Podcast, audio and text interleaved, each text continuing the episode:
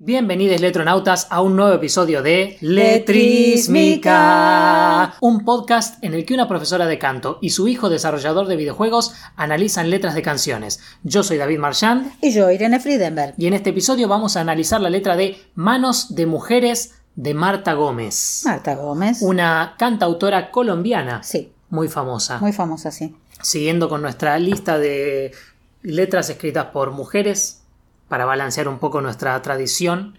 Esta canción salió en el disco Musiquita. Sí. A vos, sé, madre, que no te gustan mucho los diminutivos, No me así que para no nada. estás muy a favor de esa letra. Pero Marta Gómez usa muchos diminutivos y tarareos en sus canciones. Entiendo. Es el quinto o sexto disco de estudio de Marta Gómez. Sí. Tiene toda una trayectoria. Salió en el 2009 Ah, y esta canción es el cuarto track del disco Musiquita. Sí, ella es, digo, decimos muy famosa porque en realidad es conocida en toda América, en Estados Unidos también. Una música muy solidaria, suele grabar con gente desconocida que le pide colaboraciones, yo qué sé, pero tiene estudios hechos en Estados Unidos, en Colombia. Es una música académica que se dedica a la música popular. Bueno, vamos a la letra.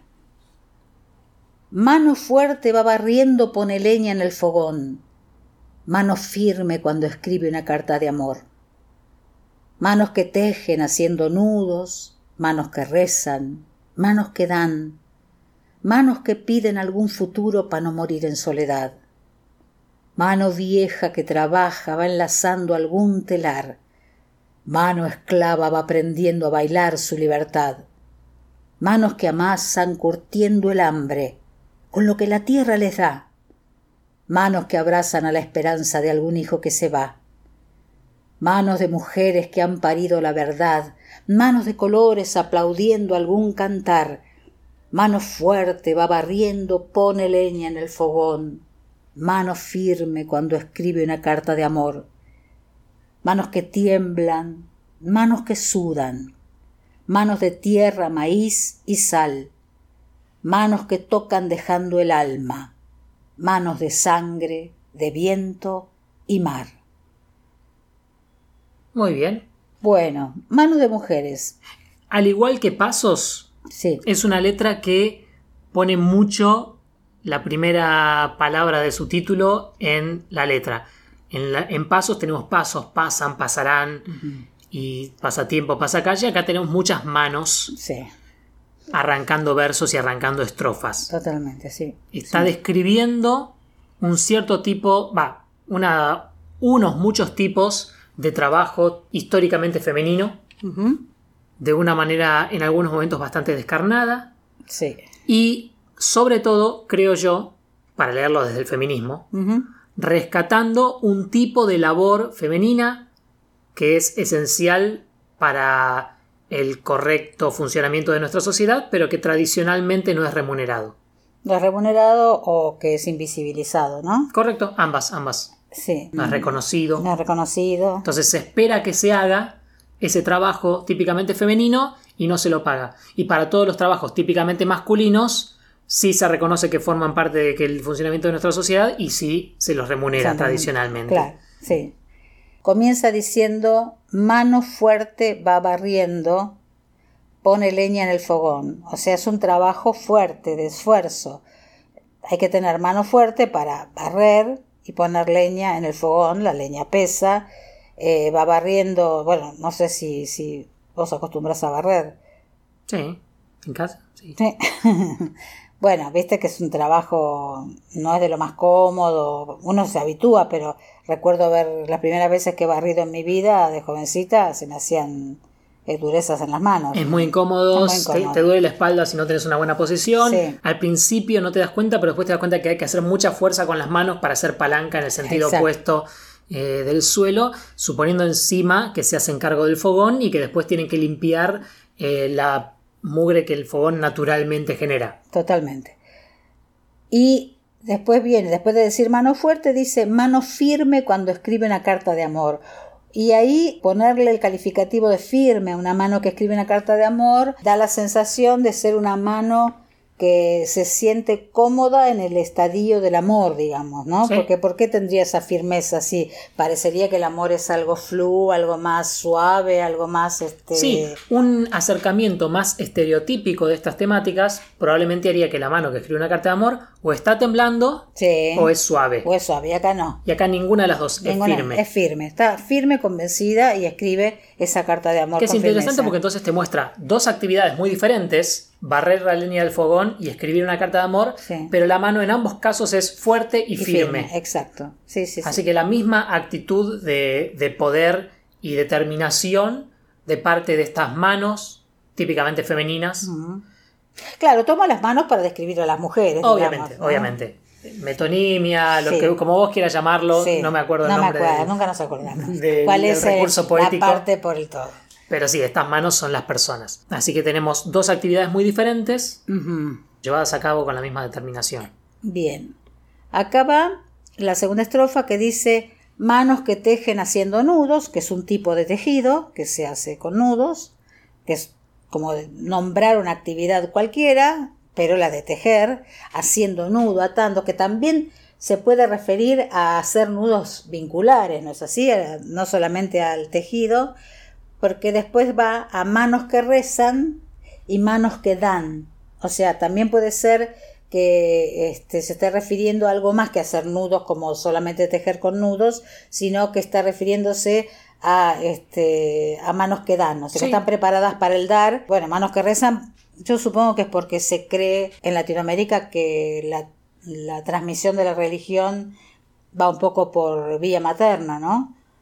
Eh, como que las, ma- las madres educan a sus hijos en la religión. Ah, ok, ok. Pensaba no. que ibas más para el lado del judaísmo. No, no, no, para nada. No, no me refería al- a, lo que es por vientre, sino por la enseñanza. Sí, acá está interesante que manos que tejen haciendo nudos, porque tejer es una actividad históricamente, estereotípicamente femenina, y después salta a una actividad completamente espiritual que no tiene que ver con la labor hogareña como rezar, Sí. pero a la vez tejer puede significar en un sentido más amplio esta capacidad de, a través de sus labores, las mujeres generar la ordimbre social de una comunidad. Totalmente. Son las que sostienen una comunidad y por lo tanto atan las redes entre personas.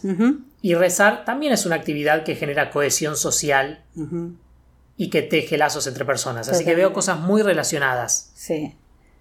Manos que dan porque parecería ser que el lugar de la mujer es el dar. Sí, obviamente no, no necesariamente está diciendo que el lugar de la mujer tiene que ser ese, No, pero sí que el que- lugar de la mujer ha sido ese y que hay que reconocerlo. Hay que reconocerlo. Así como podríamos decir que el hombre es el proveedor, la madre es la que da.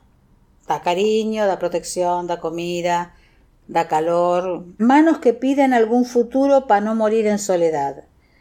Esto puede estar relacionado con el rezan o con los nudos de la sociedad. O sea, esas manos están pidiendo no quedar solas en el futuro, no quedar desprovistas de cariño, no quedar, no sé si se refiere al síndrome del nido vacío, de cuando los hijos ya, ya se van, pero después va a hablar de eso, de, de los hijos que se van.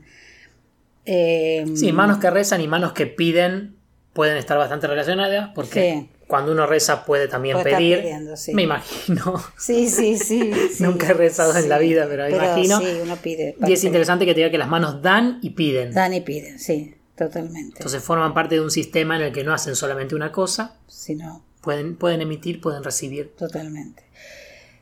Después va a calificarlo, va, va a seguir la tercera estrofa diciendo, mano vieja que trabaja, va enlazando algún telar, se está refiriendo a otra forma de tejer, donde se enlaza y donde no se hacen nudos, sino que se van enlazando las lanas o los hilos. Y también es interesante ver que no se está refiriendo solamente a un tipo de feminidad, como sería la, la mujer joven o la ama de casa Ciudadana. de mediana edad. Sí, ciudadana quise decir este, citadina, o sea, de la ciudad. Estamos muy acostumbrados a que en las letras escritas por hombres, si va a aparecer una mujer, va a ser una mujer joven o una mujer de la misma edad que el autor con mucha suerte, o si no, tirando mucho más joven y con algún interés romántico. Sí.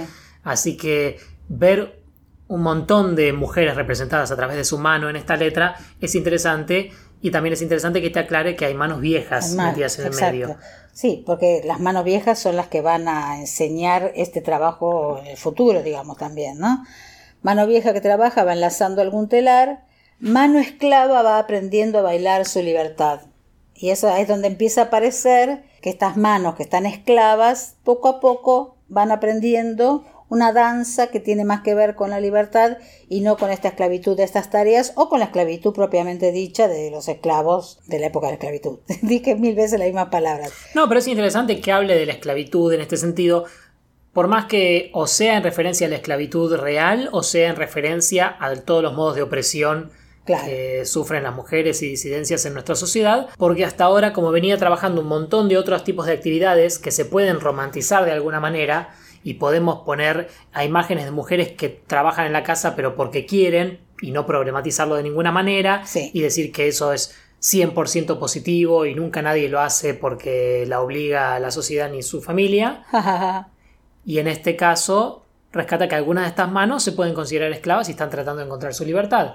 Incluso las manos que efectúan estas tareas porque realmente desean moverse así con su vida también tienen un montón de conquistas otras por hacer. Así que buscar la libertad siempre es algo que una mano debería hacer. Manos que amasan curtiendo el hambre con lo que la tierra les da. O sea, es la posibilidad de las mujeres de que a veces dice, uy, sí, con una, un vaso de harina y un huevo te hacen una super comida. Parecería como que acá señala ese poder de, de las mujeres de hacer comida de la nada, pero también podría estar eh, hablando de, del alimento que brinda la madre siempre, en el sentido de que amamanta, que de la teta, pero acá habla de la tierra, porque la mujer está también relacionada con la tierra, como que es el, el lugar donde las cosas germinan. Sí, y mucho de eso siempre me orienta a la posibilidad de que esto está haciendo un énfasis, como vos decías, no en una mujer citadina, sino en un área un poco más rural. Rural. Y después que... en la clase de luchas que, y conquistas que tienen que hacer las mujeres que viven en esa clase de lugares. Exactamente. Después dice manos que abrazan a la esperanza de algún hijo que se va. O sea, no solo abrazan al hijo, sino que abrazan la esperanza que tiene el hijo cuando se va. O sea, que están apoyando la libertad del hijo que, que se va, que decide irse a, buscar mundo, puede ser un hijo, una hija, está generalizado, abrazan a la esperanza del hijo. No es una esperanza solamente de ellas. Puede ser de ellas o no, pero lo que abrazan es la esperanza del hijo que se va. A todo esto no hablé mucho de la estructura de la letra porque, salvo por los cambios melódicos, no termino de percibir que haya un estribillo. No. Son hay diferentes melodías levemente, pero principalmente son estrofas que al menos en la letra tienen una estructura muy similar y van una detrás de la otra y la última la repite, así que podría considerarse un estribillo. estribillo porque se repite, pero porque la, repite una vez, la, dice al final dos veces nada más. Sí. Vamos a la otra estrofa que dice manos de mujeres que han parido la verdad. Eh, para mí esto está muy emparentado con manos, eh, mano esclava va aprendiendo a bailar su libertad. Sí. Como que empieza a, aparecer la verdad como la necesidad de liberarse. Porque ¿por qué habría que parir una verdad? La han buscado, se la han escondido y la ha parido, eh, esas manos han parido solas esa verdad han tenido que parirse la verdad, han tenido que inventarla, crearla, buscarla. Y después aparece el homenaje, manos de colores aplaudiendo algún cantar, bueno, como si fueran esas cosas hermanadas de las mujeres, que el canto de mujeres, que hay miles de cantos ancestrales que se hacen entre mujeres. No hay tantas referencias como podría haber habido a la maternidad. No. Está el hijo que se va. Sí. Casi no aparece el parto, salvo por este que han parido la verdad. Así que puede ser una referencia al parto porque la mujer que pare tiene que trabajar para hacerlo y las personas que asisten con el parto, sobre todo en, áreas rurales, tienden a ser eh, mujeres. Sí, son, claro, o sea, tienden entre sí, sí, claro. Tienden o tendrían, me imagino que, también estoy trabajando con un montón de prejuicios que quizá... No, pero se supone que en las comunidades están las comadronas que ayudan a las mujeres, es algo que se hace entre mujeres. Seguramente ante algún problema llamarán un médico, una médica, pero en esos lugares no sé si hay más que las otras mujeres que ayudan o que se transmiten cómo hay que parir. Entiendo, entiendo. Manos de colores aplaudiendo algún cantar. Y eso sí porque hay, creo recordar, creo entender, creo saber que hay un montón de cantos que se hacen entre mujeres. Bueno, acá en el norte nuestro las coplas, las copletas son todas mujeres. Hay también coplas de hombres, pero en general son todas mujeres. y hay mucho canto junto de mujeres, ¿no? Hay mucho, sí, mucho canto que no es canto coral, sino que es este canto femenino, digamos. Bien, y ahora repite la estrofa primera. Mano fuerte va barriendo, pone leña en el fogón, mano firme cuando escribe una carta de amor. Sí. Que está bien porque eh, vuelve a sentar el principio de la canción, que son estas dos actividades tan dispares y que se hacen con la misma fuerza. Llevadas a cabo por la misma determinación. Bien, y lo que vendría a ser el estribillo, que en realidad parece una coda porque hasta el final. Porque también la primera estrofa ahora es un estribillo, si la repitió, yo qué sé, no, no cuenta cómo. Y empieza a mm, darle características a las manos de acuerdo a los elementos de la tierra. Manos, primero dice manos que tiemblan, manos que sudan, o sea, en miles de situaciones, o sea, miedo, mucho trabajo, nerviosismo, manos de tierra, maíz y sal, o sea, manos que pueden trabajar la tierra, pueden recolectar, pueden hacer gustosa la comida, manos que tocan dejando el alma, te acarician, te, te dan cobijo, manos de sangre, de viento y mar, manos que van con la vida, que corren con el viento y que andan en el mar pertenecen al mundo totalmente. Me gusta mucho manos que tiemblan y manos que sudan, porque hasta ahora lo único que describía las manos hacer eran trabajos particulares, como mano que teje, o que escribe, o que enlaza, o que amasa. Y acá se refiere un poco más a la consecuencia de los trabajos. Una mano puede temblar o sudar como consecuencia de los trabajos que ejerce. Así que no se limita solamente a describir a las manos en sus trabajos, sino también al efecto que tienen en las personas que los realizan.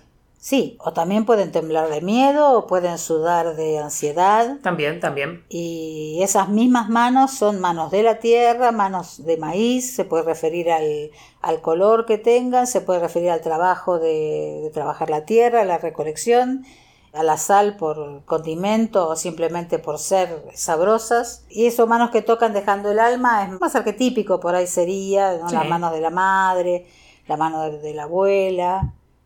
Sí, además es interesante el juego que hace acá al final entre la mano súper terrenal, la tierra, el maíz, la sal conectada con el mundo y la mano que toca el alma. Que toca el alma, claro. Y después vuelve a un estado como de, mayor generalidad, como manos de sangre, de viento y mar, como algo, bueno, a mí me parece muy poético, muy poetizado, Puede referirse de sangre porque son humanas, de viento porque podrían volar y bailar, de mar porque son saladas y se mueven y tienen movimiento, pero en realidad es una imagen poética que refiere a manos en movimiento y vitales, ¿no es así? Sin duda. Y llegamos rápidamente al final de la canción. Es una canción con una letra muy corta. Muy corta, sí. Que tiene, tanto sea una versión grabada por Marta Gómez, como también tiene una versión hecha con tres o cuatro cantantes que la acompañan y una, y una música clarinetista y un artista plástico. También es una linda versión. Ahí sí tiene otro orden de las estrofas porque repiten más veces para hacer el juego de trabajo de voces. Claro. Es, es interesante ese trabajo. Pienso que mm, es una canción que a pesar de que está escrita en él 2009 eh, parecería más preocupada por temas que se están discutiendo hace tres o cuatro años, como si Marta Gómez hubiera anticipado la discusión o el trabajo que venimos haciendo las mujeres en pro de la defensa del feminismo y disidencias. Sí, sin duda. Está un poco plagada. En algunos momentos me da, me da miedo o temor que sea arquetípico de, de la defensa de las mujeres como de su trabajo indoor, digamos, eh, en las casas. Hogareño. Hogareño y demás. Eso me da un poco de, temor, pero como aparece eso de que mano esclava aprende a bailar su libertad o abraza la esperanza del hijo que se va, eh, aplaude algún cantar, pare la verdad, eh, eso es lo que me saca un poco de, de esta obsesión de señalar el trabajo de las mujeres como rescatable solamente su trabajo puertas adentro. ¿no? Sí, yo apostaría que está describiendo esta situación más que glorificándola. Sí, ahí también se podría comparar con una canción de, de María Elena Walsh, que, dice, que habla de una ama de casa que se muere y que eh, en uno de sus versos dice, aquí yace una pobre mujer, bienaventurada, eh, ya no tiene más nada que hacer y no va a hacer nada. O sea que por fin no tiene que ni lavar, ni planchar, ni nada, que este, se va de su valle de lágrimas. Es hermosa esa canción, alguna vez la podríamos también trabajar. Bueno, así que seguimos trabajando sobre las mujeres y disidencias. Obvio, y les dejamos con nuestra versión a capela de Manos de Mujeres. Mano fuerte va barriendo, pone leña en el fogón, mano firme cuando escribe una carta de amor. Manos que tejen haciendo nudos, manos que rezan, manos que dan, manos que piden para no morir. En soledad. Mano vieja que trabaja va enlazando algún telar, mano esclava va aprendiendo a bailar su libertad, manos que amasan curtiendo el hambre con lo que la tierra le da, manos que abrazan a la esperanza de algún hijo que se va. Manos de mujeres que han parido la verdad. Manos de colores aplaudiendo algún cantar. Mano fuerte va barriendo, pone leña en el fogón. Mano firme cuando escribe una carta de amor. Manos que tiemblan, manos que sudan, manos de tierra, maíz y sal. Manos que tocan el alma, manos de sangre de viento y mar, manos que tiemblan, manos que sudan, manos de tierra, maíz y sal, manos que tocan dejando el alma, manos de sangre, de viento y mar. Letrísmica es un programa co-conducido por Irene Friedenberg y co-conducido y editado por David T. Marchand. Escríbanos a letrísmica.gmail.com. Escúchenos en YouTube, Facebook, Spotify, iTunes, Anchor o donde sea que escuchen podcasts. Y suscríbanse para no perderse un solo episodio.